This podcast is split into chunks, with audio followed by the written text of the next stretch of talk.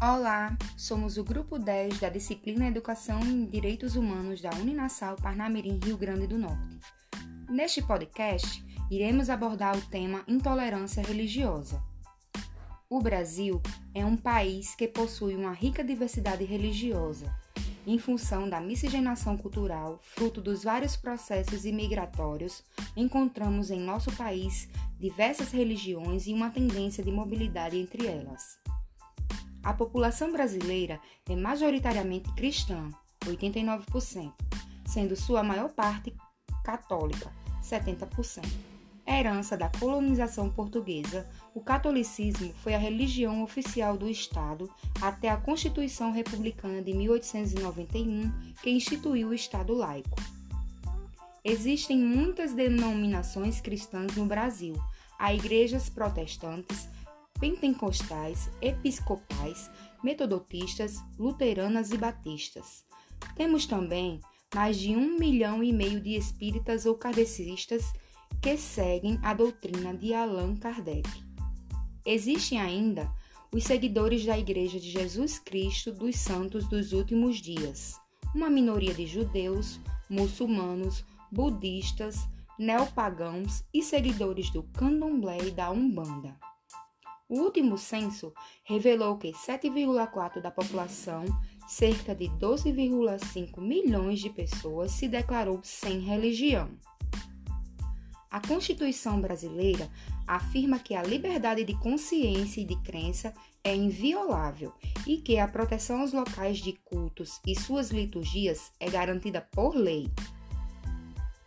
Segundo a Declaração Universal dos Direitos Humanos, Toda pessoa tem direito à liberdade de pensamento, consciência e religião.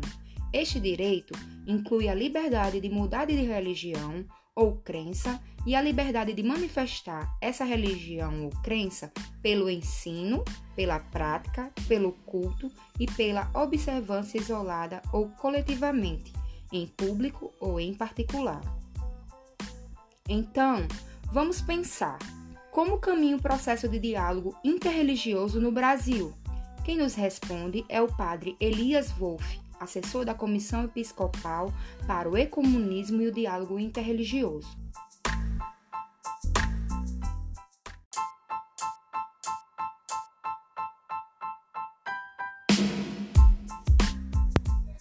Há passos dados, muito significativos, por exemplo nós estamos procurando criar um núcleo de diálogo católico islâmico em âmbito nacional, para um diálogo de âmbito nacional.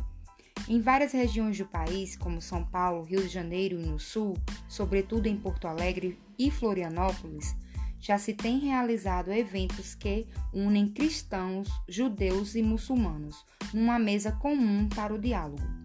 Por exemplo, Especificamente no estado de Santa Catarina, se realizou em um encontro entre judeus, cristãos e muçulmanos.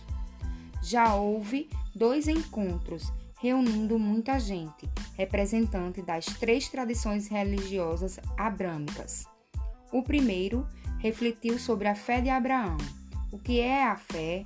A fé de Abraão para os judeus, cristãos e muçulmanos. O segundo foi o compromisso das religiões por uma sociedade melhor. Judeus, cristãos e muçulmanos refletiram sobre isso. No próximo encontro será refletido o tema da revelação, o que é a revelação para os judeus, para os cristãos e para os muçulmanos.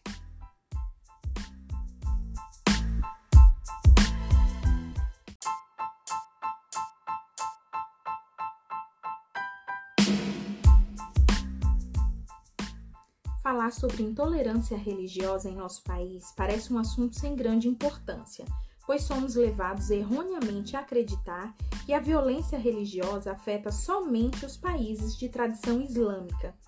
Alguns dados nos mostram que precisamos nos preocupar com esse tema.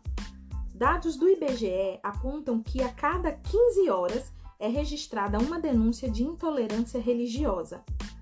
Além disso, 39% das denúncias são de agressões contra as religiões de matriz africana, a Umbanda e o Candomblé.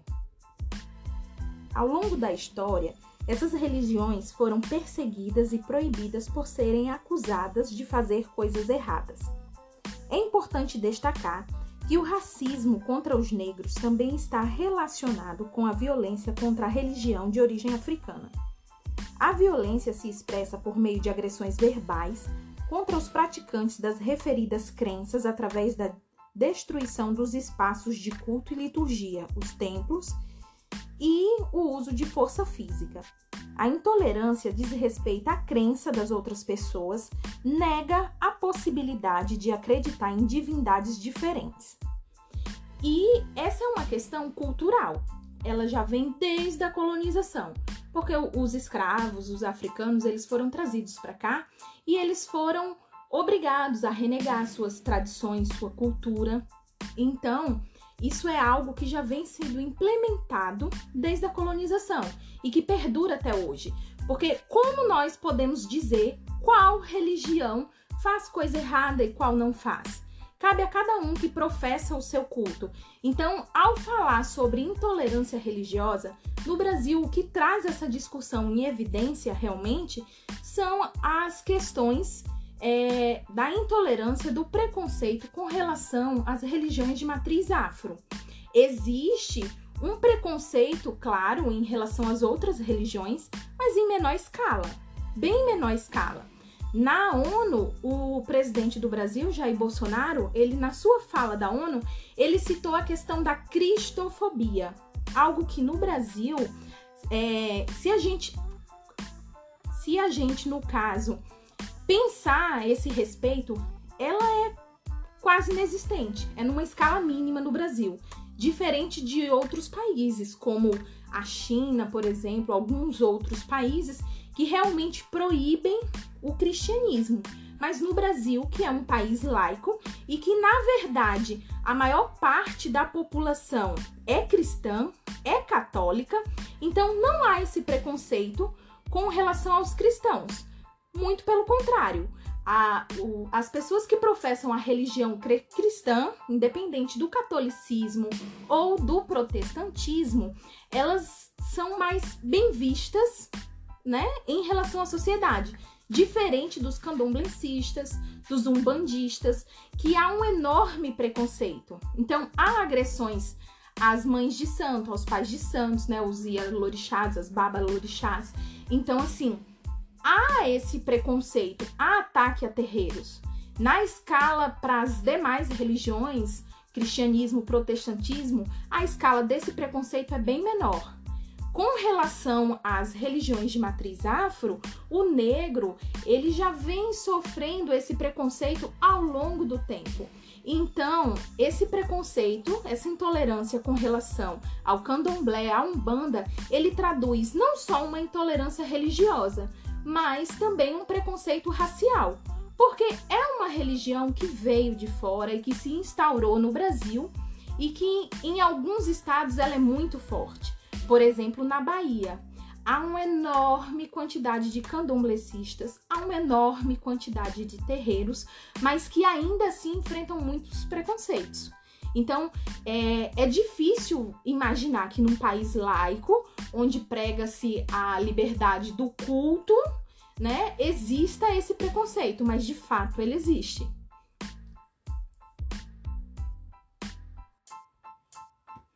Outras tradições religiosas também sofrem com a intolerância, mas em menor escala, como nós dissemos, porque não se pode permitir que as pessoas cometam atos de violência contra a religião do outro. Porque, na verdade, isso é uma questão cultural. À medida que você ataca a religião do outro, você está atacando o direito do outro né, que é constitucional. Cada um tem o seu direito de professar a sua fé. À medida que você ataca a religião do outro, com que propriedade você vai dizer que a sua religião é correta, que a sua religião ela é melhor do que a do outro? No momento que você ataca a religião do próximo, você está atacando a Constituição brasileira, que prega que temos o culto livre, para que você possa cultuar a sua divindade, para que você possa professar a sua religião independente de represárias de outras pessoas. E no nosso país, infelizmente, a gente ainda sofre com esse preconceito.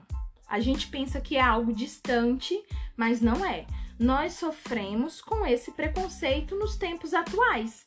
O que não é correto é algo cultural, né? O nosso país, ele é um país totalmente miscigenado. Nós tivemos aqui influências dos europeus, aí com a questão do cristianismo, do catolicismo, que foi na verdade uma religião que se propagou no Brasil pela influência esmagadora dos europeus no nosso país, que suprimiram, no caso, a religião das minorias que vieram de fora. Por exemplo, nós já tínhamos aqui os indígenas, que já tinham as suas práticas relacionadas à natureza. E o europeu suprimiu isso, né? Obrigava as pessoas a se batizarem, a tornarem-se adeptos do cristianismo. Com relação aos negros, essa foi até uma forma de opressão, porque os negros eles chegavam no Brasil e eles eram impedidos, né, de professar sua religião. Na verdade, eles eram é, obrigados até a mudar o nome. Eles teriam que adquirir um nome, vamos dizer assim, cristão, eles eram batizados aqui no Brasil, eles não podiam ter a, o seu culto, a sua divindade, aos seus orixás, como também é, durante muito tempo a capoeira foi proibida. Então, todas essas questões culturais, elas foram uma forma de opressão né, da, da maioria econômica, digamos assim, os europeus que colonizaram o Brasil, e com isso o cristianismo ele tem uma grande quantidade de adeptos. Posteriormente, nós temos aí o protestantismo, né? Que ele veio fortemente também no Brasil, é, aí com a época do, do, iluminismo, da, da Revolução Industrial, com Martinho Lutero. Então chegou o protestantismo muito forte no Brasil. E as outras religiões, elas realmente são uma minoria. Nós temos uma minoria islâmica, uma, uma minoria budista, uma minoria é, judia, e, na verdade, uma maior proporção que nós vamos ter, além do catolicismo, do cristianismo, do protestantismo, é sim as religiões de matriz afro. Mas, infelizmente, são as religiões que ainda sofrem muito com essa intolerância, com esse preconceito. O que não deveria ser, porque se pensarmos, a única religião que é realmente brasileira, que nasceu no Brasil, é a Umbanda. A Umbanda começou no Brasil, durante muito tempo ela existiu e perdurou apenas no Brasil. Nós tivemos aí o cristianismo que veio dos europeus, nós temos é, o protestantismo que também se firmou na Europa para poder chegar aqui no Brasil. Nós temos o candomblé que veio com os africanos para o Brasil, mas aqui no Brasil realmente o que nasceu foi a Umbanda. É uma reunião intrinsecamente brasileira e que por ser da nossa natureza, não deveria sofrer com este preconceito. Na verdade, pela nossa Constituição, nenhuma religião poderia sofrer preconceito e intolerância religiosa. E se pensarmos a forma de combater, é através da educação.